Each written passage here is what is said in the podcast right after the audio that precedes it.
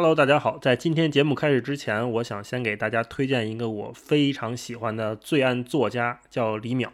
他之前写公众号也很受欢迎啊，就里面讲了好多在日本啊、在韩国发生的那些真实的罪案故事。他跟一般的这些写猎奇的作者还不太一样，就是李淼淼叔的文章，你总能感觉到它里面有大量的人文历史知识作为背景，他会很详细的给你从那些故事的细节里面给你分析这些犯罪心理是怎么回事儿，我们要如何警惕或者是防范这些犯罪行为。去年呢，日坛跟淼叔一块儿做了一个付费节目，叫《李淼谈奇案》，反响特别好。最近我在听这个叫《李淼谈怪谈》的节目，也是他的姊妹篇。怪谈呢，就是我们平时说的这种都市怪谈啊、都市传说之类的这些文化现象。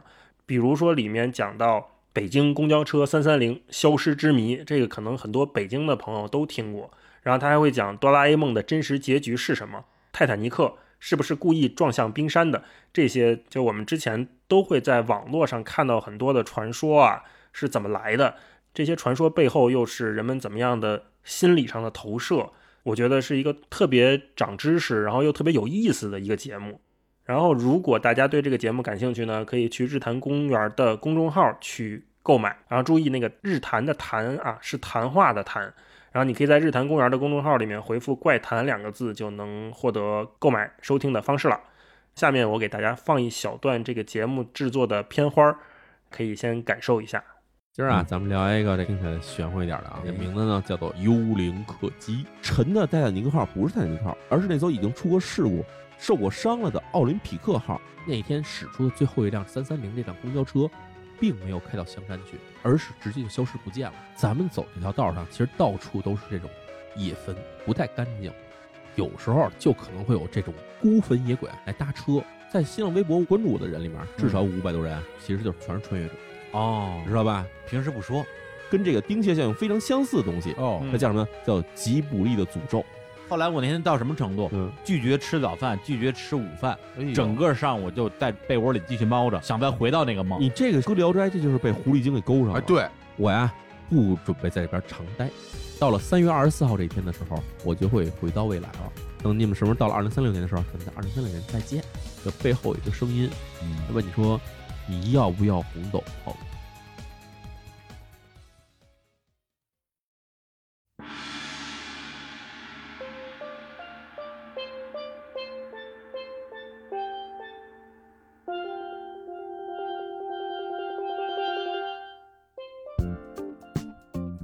我特别喜欢花春，他现任总编辑叫通口昌树的一句话，他说：“有些美只有纸张才能呈现。”我觉得中国的，尤其是男生，可能收集东西这个癖好，就是从小时候这一方面培养起来的。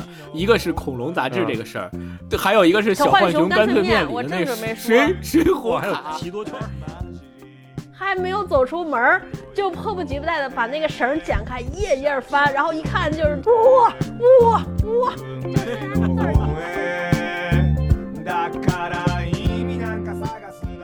！Hello，大家好，欢迎收听新一期的文化有限，我是大一，我是超哥，我是星光。哎，大家好，今天呢想跟大家聊一聊关于杂志的这个话题啊，看到标题应该就已经知道了，今天我们要聊杂志。那为什么要聊杂志呢？因为前几天就是我跟我们公司的一个设计的同事聊天啊，他跟我说了一个消息，是花春出了中文版。那花春可能如果是关注这个领域的朋友应该知道，就是它是资生堂日本资生堂旗下的一个企业内刊，但是因为这么多年都做得非常优秀，所以关注这个内刊的读者也非常多。然后前两天应该是七月份吧，他们在大陆。第一次推出了中文版的花春，所以这个当时也在一些公众号啊，或者是关注这种生活方式、生活美学的圈内引起了一些讨论。然后我们就聊了一下，发现哎，杂志这个东西好像还挺有意思的。咱们三位主播啊，都是八零后，也都对杂志其实是有非常强的这种情节在的。所以我们就说，哎，咱也可以聊一些关于杂志的话题啊。所以今天就可能是以分享各自的经历和故事为主啊。我们再聊一聊关于杂志的事情。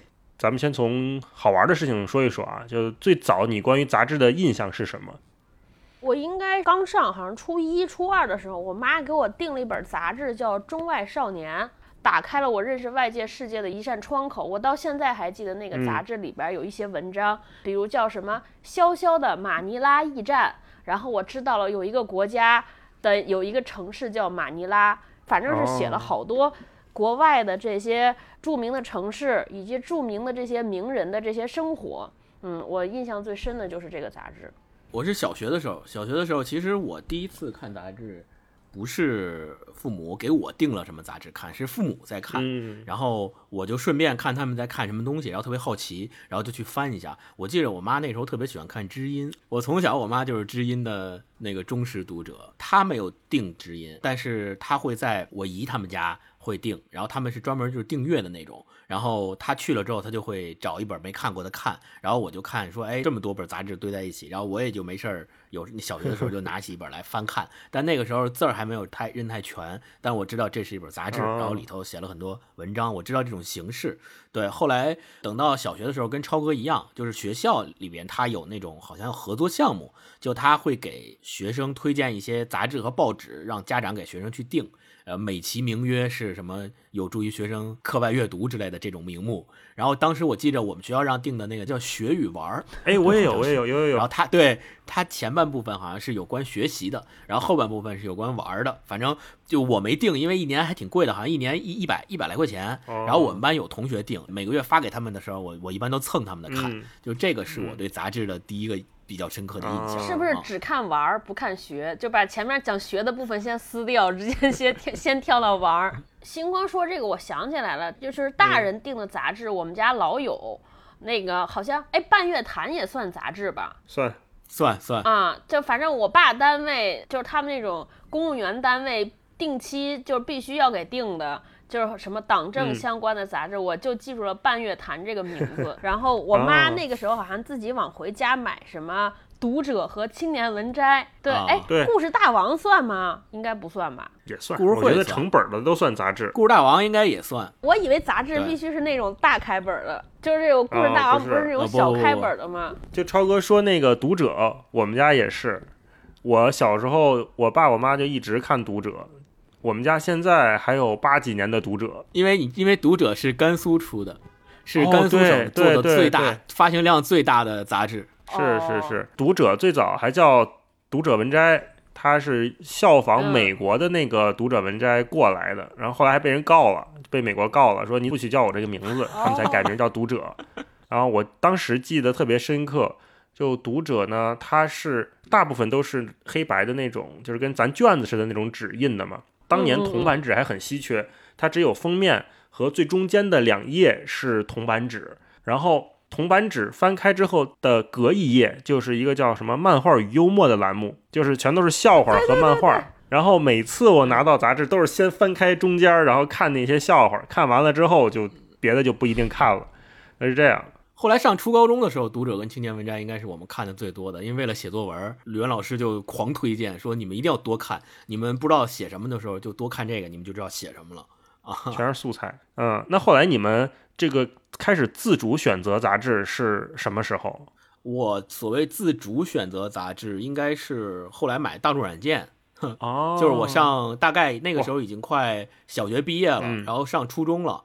呃，因为那个时候就喜欢玩电脑游戏嘛，然后就想找一些电脑游戏的攻略呀、什么秘籍呀这种东西，然后就慢慢慢慢的就看大众软件，那个时候开始做的比较好，然后我就开始买大众软件，嗯，然后自己的零花钱也用来买大众软件，那个好像时候好像是五块钱一本，一个月出两本，还是十块钱一本啊？后来改成一个月出三本了。嗯，当时是看大众软件，然后后来第一次自己用自己的零花钱买的杂志。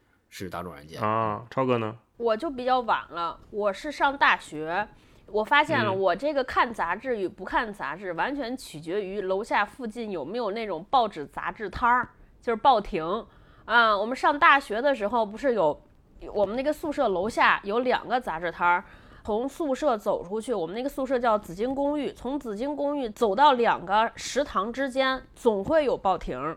所以每次路过报亭我都会去买，然后定期买的就是三联啊、经济报道啊，而且而且上大学的那个时候不是学新闻嘛，然后老师也要求买啊。哇，一下就这么高端了吗？是，就是我们老师都说说，就是你要看写优秀的新闻报道，还要写的很好的，就是得去看那些。而且我们学校的报刊杂志亭好像还有卖《经济学人》，它只是是过刊，就不是实时的。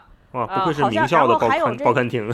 嗯，然后好像还有那个 Illustrator，就是那个美国体育人物杂志。我就去看，我就经常去买，然后当然买回来也看不懂，就是有一些英文的也看不懂。但是出于政治，英文原版的是吧？对对对，但是它不是实时的。嗯，刚才听你们说，我我想起两个事儿，一个是刚星光说大软的那个时代，因为那会儿确实就这方面的资讯很稀缺，然后又都是特别爱玩游戏的那个 年龄段。除了大软，我记得当时我还买过一个叫《网友时代》的一个杂志。是每期送一送一光盘那个吗？就叫网友时代。那不，那好像不叫网友时代。可能好多都送光盘。我跟你讲，网友时代那个特别葛，当时是那个杂志啊办的不怎么样，但是这个光盘卖的特别好。然后它每一集光盘里面都会放很多歌，就是当时上网还不方便嘛，放很多 MP 三，然后放一些游戏的试玩版，然后放一些什么壁纸。你现在想都觉得很奇怪，就是为什么要买一个那个？最早的内容带货。对。那个时代真的是光盘带货，因为你不容易拿到杂志的刊号。当时很多人都办杂志，但是电子这个什么光盘这个出版号很好拿，所以他们打的是我卖光盘，对，送一个手册的这个概念。很多杂志是这么来卖的，对。就是大一老师刚才说那段提醒我，就是送光盘这个事儿，就是确实是因为那个时候拿纸质出版物的那个版号特别难，然后但是你光盘不算纸质出版物，光盘算音像制品，它对音像制品和纸质出版物的管制是不一样的。嗯，音像制品可以很轻易的拿到那个出版的许可。我记得印象特别深刻的有一个是当时周杰伦好像才刚火没多久，然后在有一期的那个光盘里面，他放了一个周杰伦双截棍的 MV，哦，然后。拍的特别像电影嘛，嗯，然后一边唱一边拍，然后有情节的。然后我那个时候是我第一次意识到，也是我第一次认识 MV 这种表现形式。就我说，哎，我说这唱歌还有这种形式，因为在之前就是被一个歌拍一个电视宣传片儿，还是停留在小时候在那个电视上看那个祝你平安呢。对，然后然后那个对，然后周杰伦那个。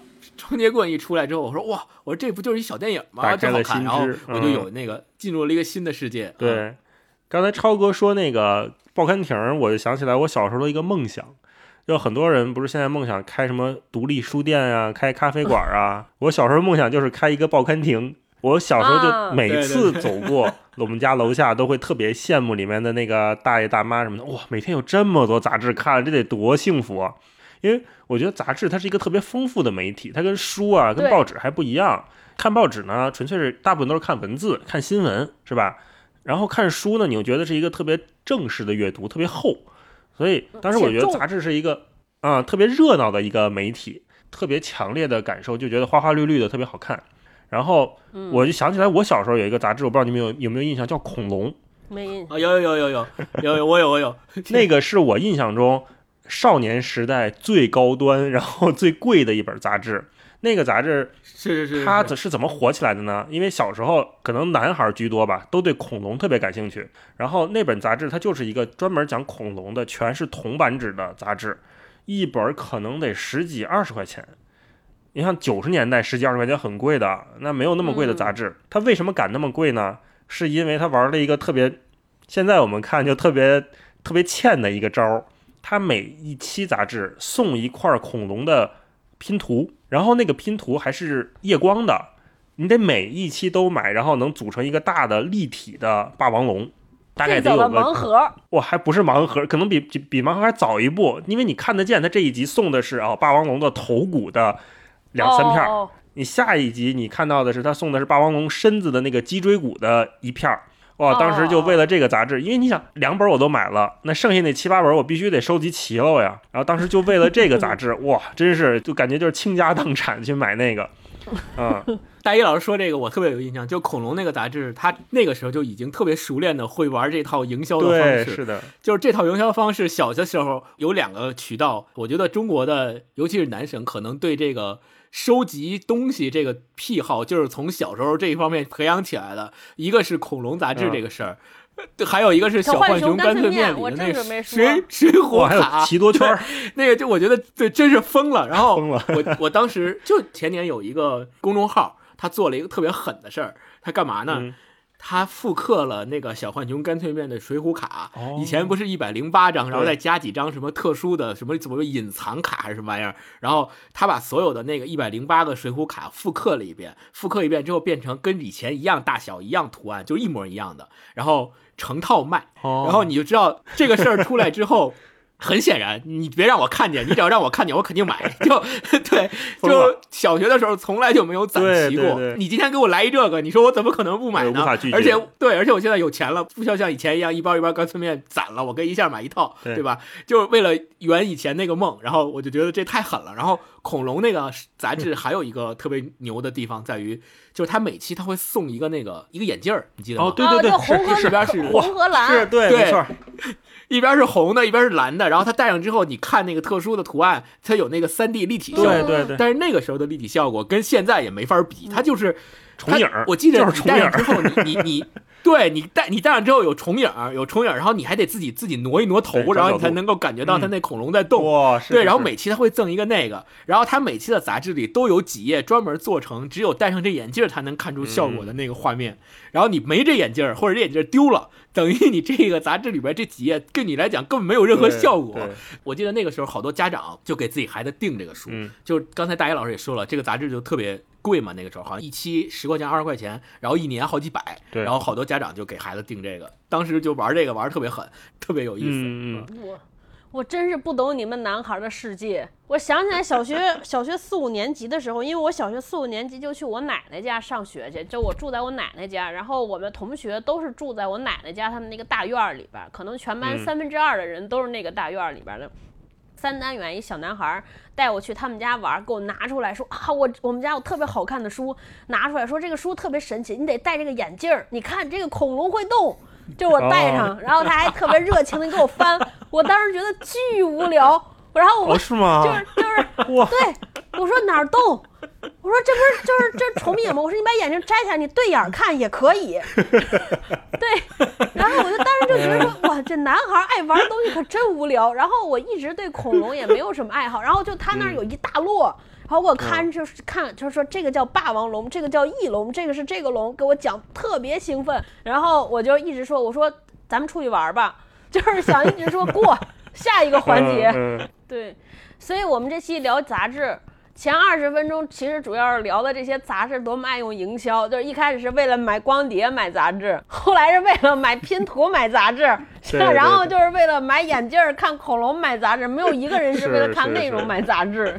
所以这就引发到了下一个问题，就是当我们这个意图这么明显的时候，家长和老师对你们看杂志是一种什么态度？除了这些就学校给你订阅的这些杂志以外啊，比如说什么读者、青年文摘这些，我们先不说，其他的我们自己喜欢看那些杂志，家长一般是看不上的。就像我小时候，我特别喜欢看故事会，他那个故事呢，篇幅又比较合适，都是小短篇故事嘛，有时候还有一点鬼故事，就如我之前说我喜欢的那种类型，我爸就会翻一翻看，就觉得。这个杂志太没有营养了，你不要买这样的杂志。就跟我说过好几次啊，我我因为我小学的时候是没有零花钱的，所以我要买杂志的时候，一定是跟爸妈上街的时候，就是央求他们说能不能买一本故事会。这样，我爸有一次就说：“我给你买本故事会可以，但是我还要给你买另外一本杂志。”我说：“什么杂志？”他特别兴奋的给我拿出来一本叫《科学》。哇，科学那个杂志当时也很贵，呃，十几块钱左右，因为也是全彩的。然后全都是铜版纸印刷，然后它那个英文名好像叫牛顿，就 Newton。然后那个杂志，我试图着看过两页，就完全激不起我任何兴趣。就虽然我当时也是理科生，然后我爸就觉得应该你应该看这个。大一老师说的那个科学，就是那个 Newton 那个杂志，实际上，呃，它也是在国外做的特别好的一个科普杂类杂志。然后它进中国进了一段时间之后，发现销量不行，因为它刚进来的时候，也是有很多人觉得，按那个国外的杂志进来了，可能会像国家地理一样做的特别好，然后对中国杂志业有一个什么特别大的提升。但是就是因为它进来之后，翻译做的特别不好，就它那里边的文章那翻译腔都特别重，而且好多的。对，还有好多学术概念和名词都就是不是科普，就是一点也不普，特像论文，所以就就相当于做失败了。就退出中国了，后来也没再办。然后大一老师刚才说那个，我一开始以为你爸要给你推荐那本书，是说你除了买故事会之外，我再给你推荐一本别的。然后他给你拿的是十月，或者给你拿的是收获，我以为他会给你拿这种书呢，没想到给你拿了本科学。因为那会儿理科生嘛，我爸也是工程师，所以我就记得特别深刻。我上学的时候，有一段时间特别流行，就初中的时候特别流行韩流。就是大家喜欢什么 H O T 啊什么之类的，然后那个时候好像流行音乐还很火，呃，很多同学都会买那种，我现在记不得杂志名字了，就是那种和流行音乐有关的杂志。当代歌坛哦，当代歌坛，当代歌坛有，还有叫什么？我不知道是不是只有我们包头那种小地方有，我不记得了。就是经常会有 封面上是那种韩国明星 H O T 那种大明星，然后 H O T 那个那个时候都是那种洗剪吹头发，然后那个有经常还画那种特别重的，就比如说黑嘴唇啊、紫嘴唇什么的放着，然后戴着耳环。我经常会借同学的书看杂志看，然后拿回家被我妈看见。我妈就说：“我这什么，就是特别勒令我看，因为我觉得这上面的这些人的打扮什么的特别看不上。”他，你妈是怕你哪天看看了之后也也打扮成那个杂志上那那个样子。对，但是你看她没阻碍着。你看我现在那个发色，基本上和现在 H O T 那个发色一样一样的。当我们再回看之前的杂志的时候，就会有明显的这种浓浓的时代感出来啊。我想问问你们，最近一次买杂志是因为什么事儿？这个问题我还真好好想了一下，真的好像已经有大半年、一年的时间没有买过，就没有正经买过一本杂志了。我们家院门口有一个报刊亭，那个报刊亭也开了十多年了，从我上初中就开始开，他那个老板中间也没换过，一直是一个老板。我是一步一步看着这报刊亭从繁荣走向如今的衰落。怎么讲？就是繁荣就是。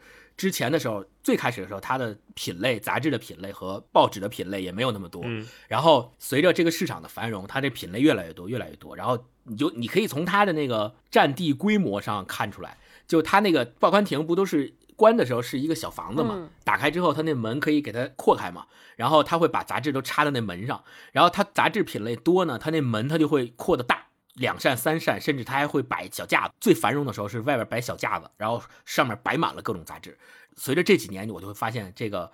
它这个经营范围是越来越小，越来越小，那小架子也没了。然后那每次开门之后，由以前的三扇变两扇，两扇变一扇。然后那门上面这些杂志报纸越来越少，种类越来越少。现在我路过它，我可能都不是为了买杂志，我可能是出门忘戴口罩了，然后三块钱在它那儿买一口罩。然后买口罩的时候，我顺便看一眼，哎，我看一眼有什么杂志，然后我就会发现有很多杂志。他以前都是更新的特别快，就是比如说有新的出来了，他就马上把旧的那期拿下来，拿拿走，然后放新的那期嘛。然后你现在去观察，就会发现有很多杂志，你仔细看，可能现在放的还是六月甚至五月的，对，说明他就一直没更新，不知道是倒闭了还是说怎么着，还是说不进了，我就没没搞明白过。所以你从从他的这个报刊亭的衰落上，你就能看出来这个事儿本身是有缩减的，而且确实半年到一年的时间，我没有正经买过杂志。刚才星光说报刊亭这个规模让我特别有感触，我就想起几个标志性的节点吧。最早报刊亭呢就是卖书籍、杂志、什么报刊这些东西，那后来报刊亭就开始承担了一个卖水的功能。对，在学校门口的这些小卖部，他们就会在里边卖什么小玩具啊、小零食啊、饮料。下学了之后都会去报刊亭买瓶水，会有这个。后来慢慢的，好像这个杂志变少了之后。报刊亭又新进了一个业务，就是卖台湾烤肠。不知道为什么所有的报刊亭 都在卖台湾烤肠。然后再往后就到了星光现在说的这个时代，就是它这个门基本上一扇是摆不满的，甚至它就是漏一个缝儿，它已经不作为书报的主要功能了。超哥是不是还有阅读杂志的习惯？你最近一次买杂志是因为什么事情？我是因为我们家离大悦城特别近，朝阳大悦城，朝阳大悦城九楼有一个。三联开的书店，我没事儿，只要是去大悦城，我都会习惯性的去九楼那个书店。只要一去那个书店，我就会去看那个整个三联杂志，就是那一排那个书架。然后只要看到我比较感兴趣的选题，我都会买下来。而且我现在买杂志和以前不一样，以前是定期 follow。现在是只要去一次，所有感兴趣的话题，我不管它的时效性是怎么样的，只要封面上的那个主题我感兴趣，我都会一进来扫一堆。哦，当书买了。对，以前买视觉也是，视觉不是这个 Lens 这些都只能在京东上买吗？我就会一下买好十几本，就当书一下买来，然后慢慢翻开看。以前买杂志是完全是为了解闷儿，当休闲。大学的时候买，我现在买杂志的时候特别养成习惯，就是如果我有什么新进的话题，或者最近热门的事件、热点的事件，我自己想知道这个关于这个事件更深度的视角和报道，我就会主动的去买杂志。就是杂志已经成为了一个我想深度了解信息的一个特别重要的介质。比如说 前一阶段的新冠、是的，中美关系，就这种比较大的话题，我又不知道该如何把握。我想看看大家都是什么声音，或者更详尽的消息，我就会主动去买什么三联呀、二十一世纪经济周刊啊、财经啊这些杂志。超哥说这个提醒我，我之前。也是因为疫情期间又买了好几本杂志，买了一本三联，然后还买了一本纽约客，从网上买的。纽约客不一定看得懂，但是因为它那期封面是一个特别著名的一个插画师画的，他画的就是武汉的一个场景，是在一个整个画面非常暗，然后还下雨，然后在角落上面有一个好像是快递员还是什么的一个人，他被一束灯打亮，就那个封面我觉得哇好好看，然后就买了一本做收藏。我插一句，纽约客那个插画世界特别有名的，然后他的一直以来办刊。就是风格和习惯，就是用插画来表达他的很多观点。然后后来那个在中国出了一本书，专门把柳叶克五十多年还是多少年的那个插画集合成一起，专门是插画的那个柳叶克的插画的一本书，就可以感兴趣可以在网上看一下。对，好，可以。然后刚才超哥说，杂志其实现在已经变成了一种类似深度阅读的东西嘛？那我就想问问，杂志不管是哪一刊啊，有没有对你们造成一些比较深刻的影响？单纯的最明显的感知就是拓宽眼界这方面，因为这个杂志的体量相当于报纸来说，它比较厚，更厚一些，嗯，所以它报道一个事件的时候，它会从多个角度来报道。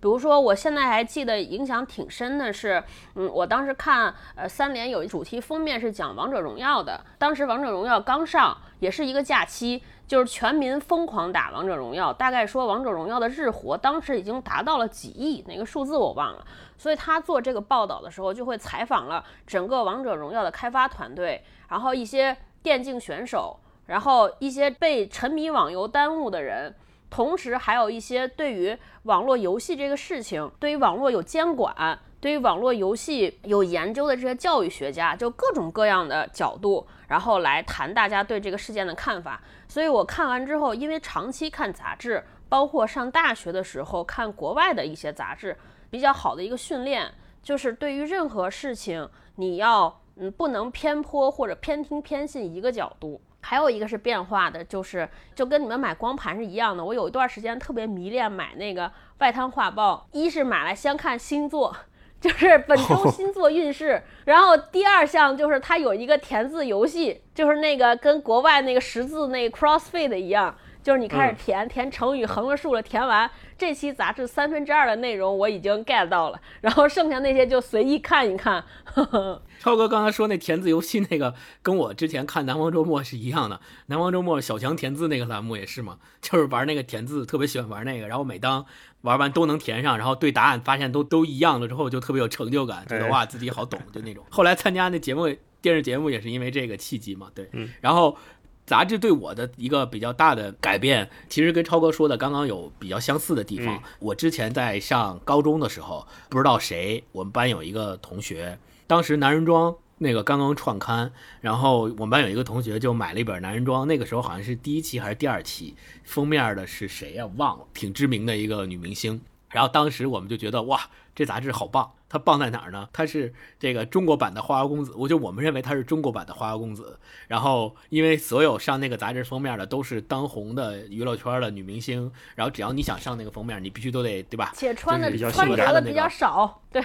对，你要符合他的那个拍摄要求，对吧？然后他那里面介绍的东西全都是，后来我总结了一下，就包括 GQ 啊，包括男人装啊，包括这些所谓的男性时尚类杂志，这个里面的栏目设置就是唯一的标准，就是只要男的喜欢，他就会在那个栏目里面有设置，就是什么女星频道，然后讲车的频道，然后讲表的频道，然后讲数码的频道，就全都是这种频道，他所有的频道设置都是男人喜欢的东西，然后。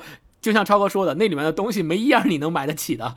你看那里边东西，你就觉得哇，这太好了，这东西。然后一看价格啊，行，我知道了，就就这种。然后，但是从那里面，我就是怎么说呢？知道了，原来哦，这个世界上还有能买得起这种 这些东西的人，就觉得说，嗯，也许。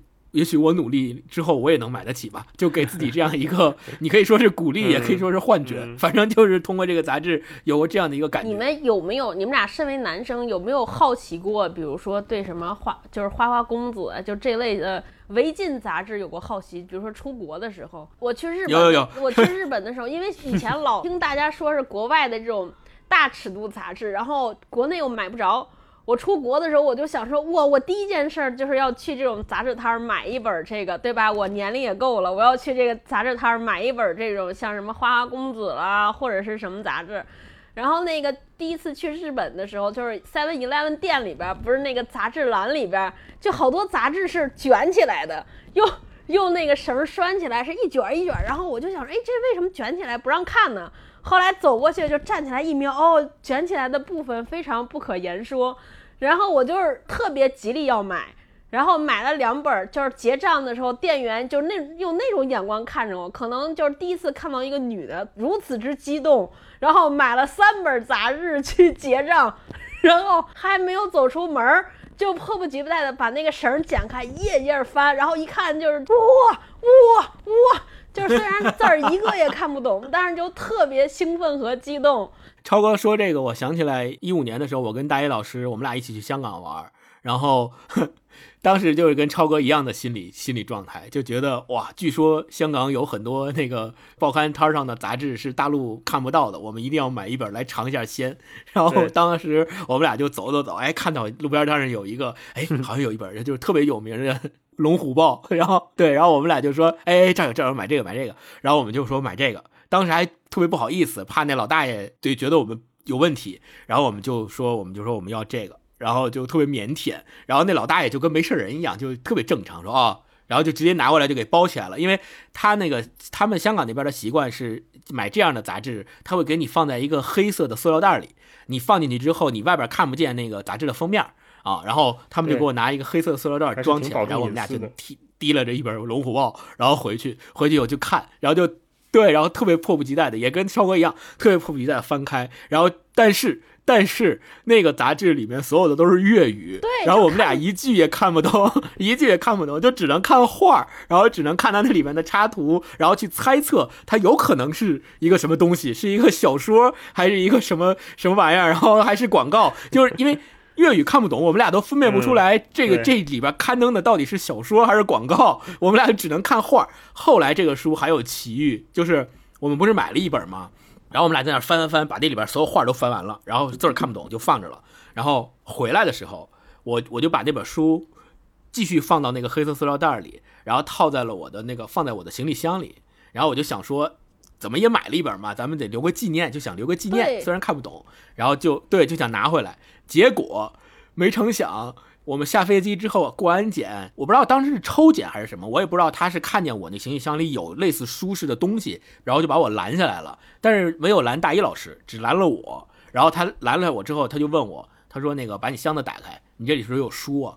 然后我说有，然后说你打开看一下。然后我就打开了，打开之后，我们俩除了这个之外，还买了别的书啊，就在书店里买了别的书。然后他就把我那个买的所有书，别的都没看，就把所有书和杂志拿出来，一本一本就随便翻了一下，看看那个题材什么的。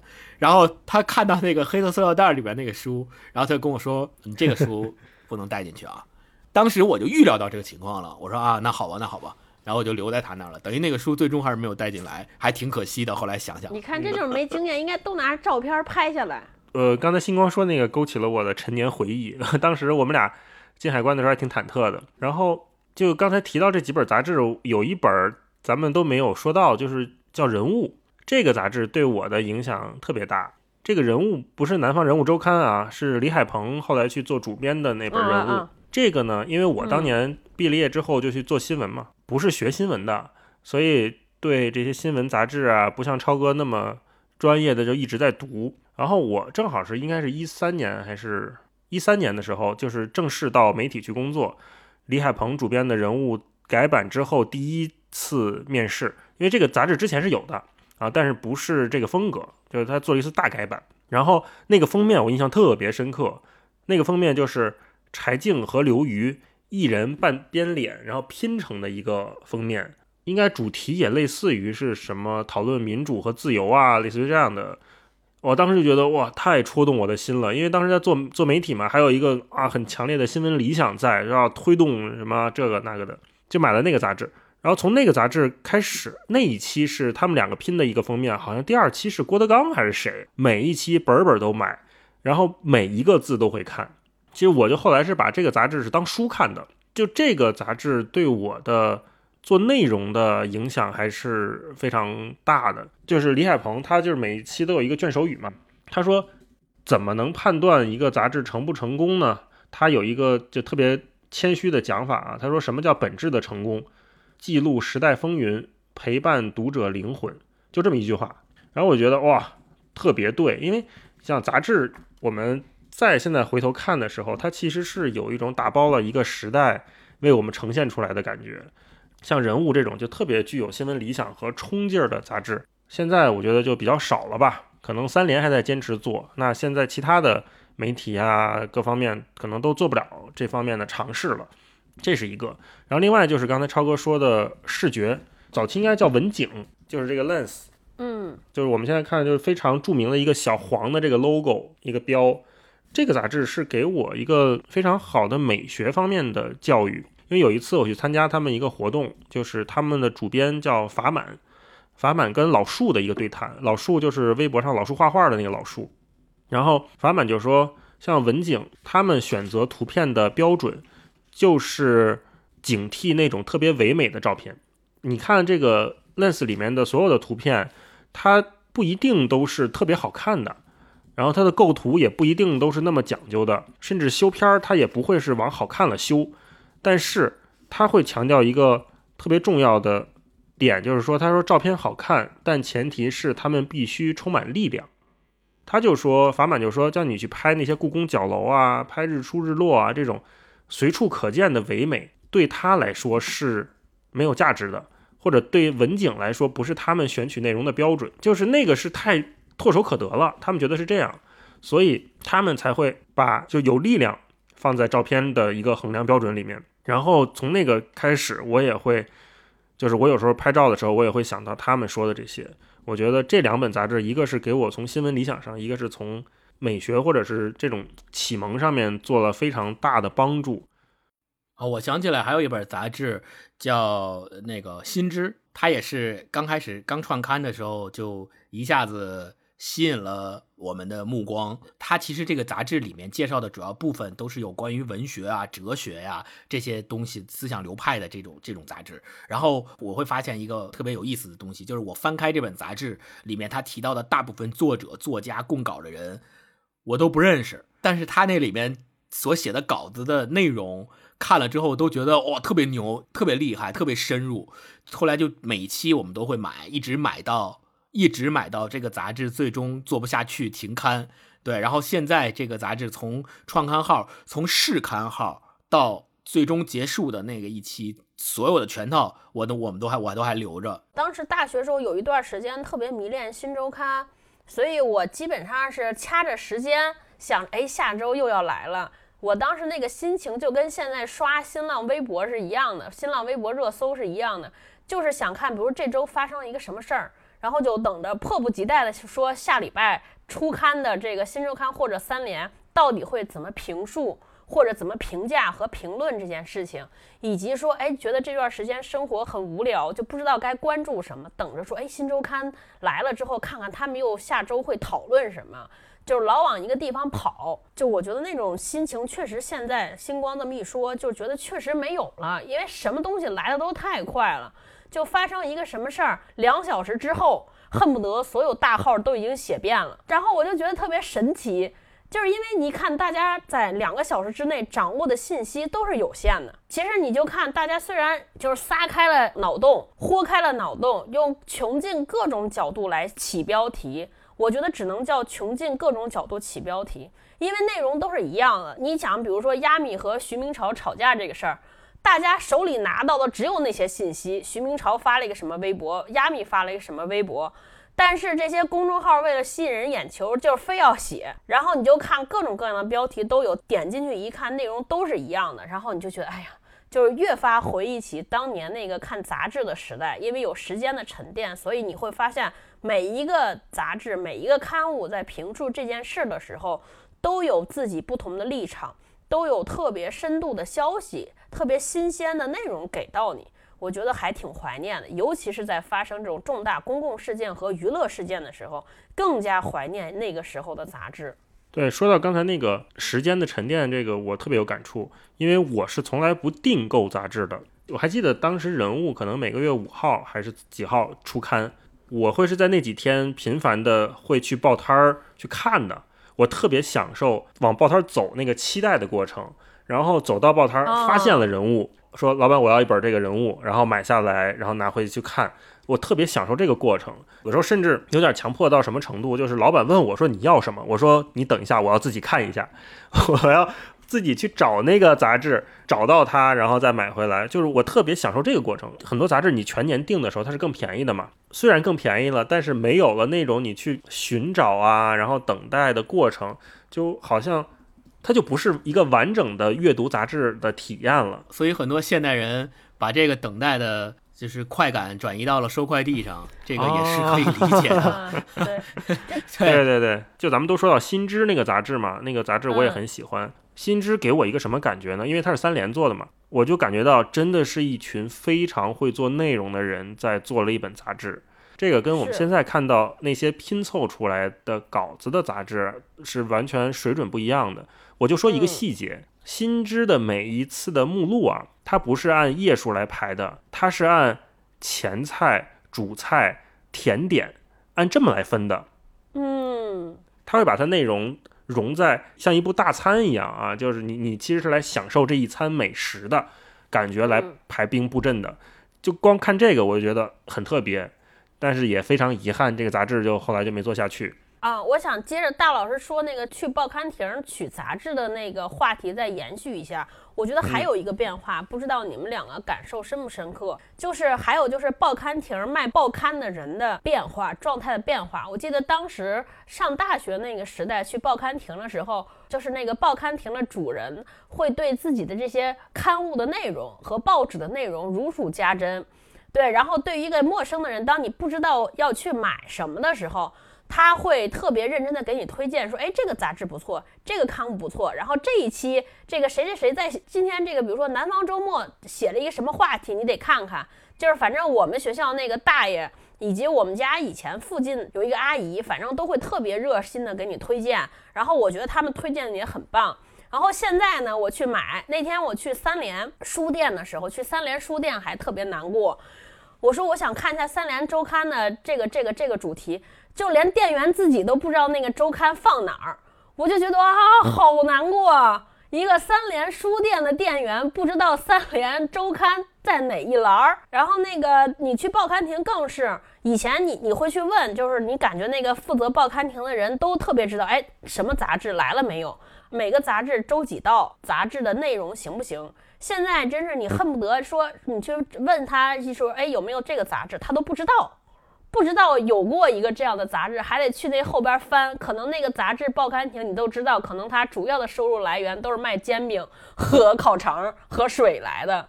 那 那可能那买杂志太稀缺了，不是他经营的主业了。我就觉得特别感慨。除了我们现在可以看到的这些之前我们喜欢的杂志的没落以外，其实现在还有一些小众杂志，还越来越受到了年轻人或者是更垂直领域人的喜爱。比如说《King Folk》是吧？比如说《p o p e 比如说刚才我们说的《生活手贴》这样的杂志，它一直好像没怎么变。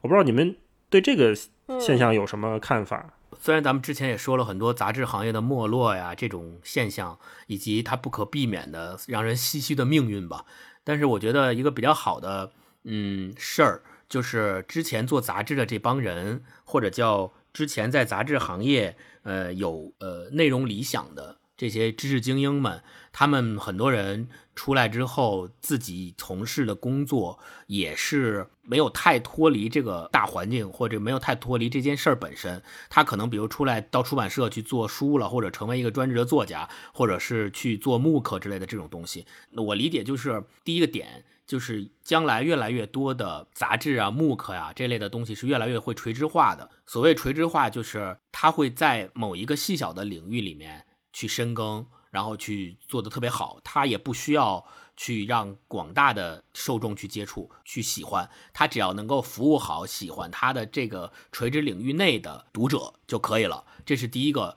垂直化。第二个是我相信杂志或者以木刻或以杂志这种形式存在的出版物是永远不会消失的。其实，在国外很多的这种独立出版物，它是非常火的。国外有很多这样的小团体，他们在各个垂直领域里面都在做这样的事儿。所以我理解，如中国将来，我希望中国将来也能涌现出越来越多的做这种独立杂志或者做这种独立木刻尝试的人。哎。对不起，我打断一下，你看这个就体现出到底咱们三个谁文化有像？木刻到底是什么意思？给大家解释一下呗，给我也解释一下。嗯，木刻呢，它是一个拼起来的词，它就是 book 跟 magazine 拼起来，哦，拼起来叫做木刻，叫杂志书。哦，那这个木刻一般会比杂志厚一点。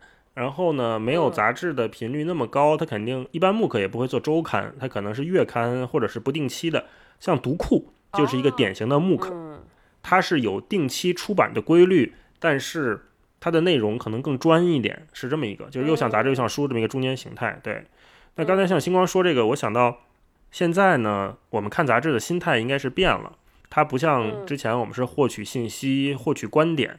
包括现在我看这些呃新的刚才提到这些杂志或者一些更小众一点杂志，它给我的感觉是一套更完整的美学上的体验。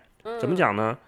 呃，你从看它的封面设计，再到打开它目录看里面的插图，看里面的内容，看文字，然后再到整个杂志呈现给你的那种感觉，它是一套完整的冲击。就像我有时候看杂志，看到图片啊，我会把它举起来看，胳膊伸直，举起来看。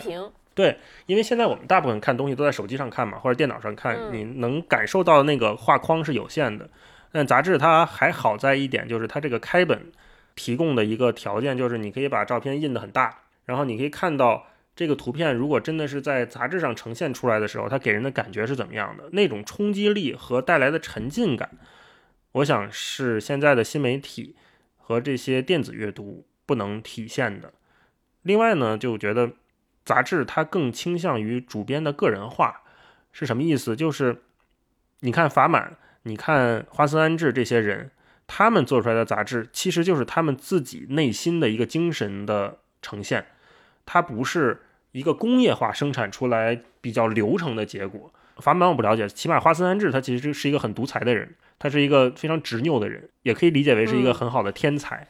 那这样的人做出来的一个杂志，必定是会独树一帜的，有点像一个艺术品一样的呈现。大一老师刚刚说的那个提示我，就是我们其实有一个概念，就是在看话剧啊、看音乐剧的时候，我们经常会提到这个概念，就叫做一个作品的完整性。嗯，就是它这个东西到底是不是完整，它的完成度有多高。所以大一老师刚刚说，他现在看杂志就比较在乎这个杂志它的整体性。其实我理解，它可能是一个同样的概念，就是我们要看这个杂志的完成度有多高。我这一期杂志我要做这个主题或做这个特稿，我到底是不是能够完整的表达我想要表达的这个东西？我是不是能够通过各方面的采访、各方面材料的组织，能够完整的表达我的观点？我觉得这个是考察。嗯，一个杂志或者叫一个木刻是否合格的？因为你看，咱们提到木刻，呃，最近几年也出现了一些特别现象级的木刻作品，呃，读库就不说了。然后比如说《之日》，又让我想到了说，你看我们之前认为杂志这种事情是碎片化阅读，就是也我不管是周刊、半月刊还是月刊，我是一期一期的出，那相对而言就是碎片化的。它相比较于一本书来讲是碎片化的。但是你看到现在这个时代，我们碎片化的阅读是哪儿？是什么呢？是抖音，是是阅读啊！我说是是公众号，对吧？我们把更多的东西放在这上面，把它认为是碎片化的阅读是微博，然后我们反而会把以前认为是碎片化阅读的杂志升格成了我们认为是可以获得完成度高的、有完整性和一体化体验的这么么一个东西。嗯，我特别喜欢花春他现任总编辑叫通口昌树的一句话，他说：“有些美只有纸张才能呈现。”我想就。特别好的回应了为什么我们现在还需要杂志这么一个媒介的理由。那最后吧，最后你们还有没有什么想补充的，或者给大家推荐的杂志？你们俩刚才聊的时候，我一直翻我那个翻我这儿翻我的书架。我最近其实也不叫最近了，还挺挺远古的。就咱们那天刚录完。东北的那一期，咱们不是和丁仪一块录的吗？然后我晚上跟丁仪吃饭，路过他们家楼下有一书店，那个书店里边就是卖这种和美学设计相关的所有书。我买了几本杂志，第一，首先是这个杂志的价格惊到我了，因为它都是外版的杂志，然后也没有写什么定价上，我也没看，我就随便挑了四五本去结账，一结账花了四百七。哇，这么贵吗？我，对。然后，然后我为什么买呢？你看，我就被它这完全这个形式吸引了。这个杂志好像叫，这是叫 New，就是它不是钉起来的，它就是一堆散页拼起来。我完全是被它的外观吸引。看它一共有十本儿，它就是非折叠的。然后它里边有十组讨论的内容，就它把每一个讨论的内容单钉成了一本儿，每一个内容都是先有一个封面文章，每一个小本都是在讨论一个主题。然后这个主题都是先有封面，然后第二部分是关于这个要探讨问题的介绍。对，为什么会有这个问题？比如说咱们今天聊杂志，然后第一页先说我们为什么要聊聊杂志，以及我们想就是类似于一个采访提纲，然后紧接着后边就罗列各种采访的人、各种人对于这个问题的回答。这个 tag 就在讨论的是，就是手机对于这种图片或者在手机上对于美的这种影响。他说：“你看，智能手机的裁切功能所带来的影响，用智能手机拍摄的内容，恐怕十分之八九都以就是为了裁切或者是 PS 来做的，所以它拍摄的一些东西，它的画面美感各方面都会受到影响。我觉得还挺有趣的，然后有正反，就跟着就跟小时候发卷纸一样。我觉得就日本人在做杂志和内容方面真的是好用心，就是他好像走出了和。”就是欧美完全不一样的道路，对吧？你看欧美的《纽约客》是那样子，他们好像是就是和所有人都不一样，我觉得还挺酷的。我这边想要推荐的就是我平时比较喜欢看的杂志嘛，一本就是刚才说到的《男人装》，后来这本书被黑的比较厉害，我记得那个是谁呀？那个大鹏还是谁？就说那个他买男人装装男人，嗯嗯 对，就有个梗嘛，就是男人装。然后还有 GQ，GQ 我也是比较喜欢看的，但是我自己不太怎么说呢，不太会买来看。我一般是去那个星巴克什么的咖啡馆，没事的时候，他那儿都有那个陈列的过刊，我一般会挑过刊去看。呃，另外就是推荐科幻世界，科幻世界是我之前两年每期都会买的，然后它是中国科幻领域的。Number one 有点像读者，就是我们这个对吧？文摘类杂志的 Number one 这个地位一样，对，所以我是推荐。我还挺好奇，你刚才说阅读历程的时候没有提科幻世界呢？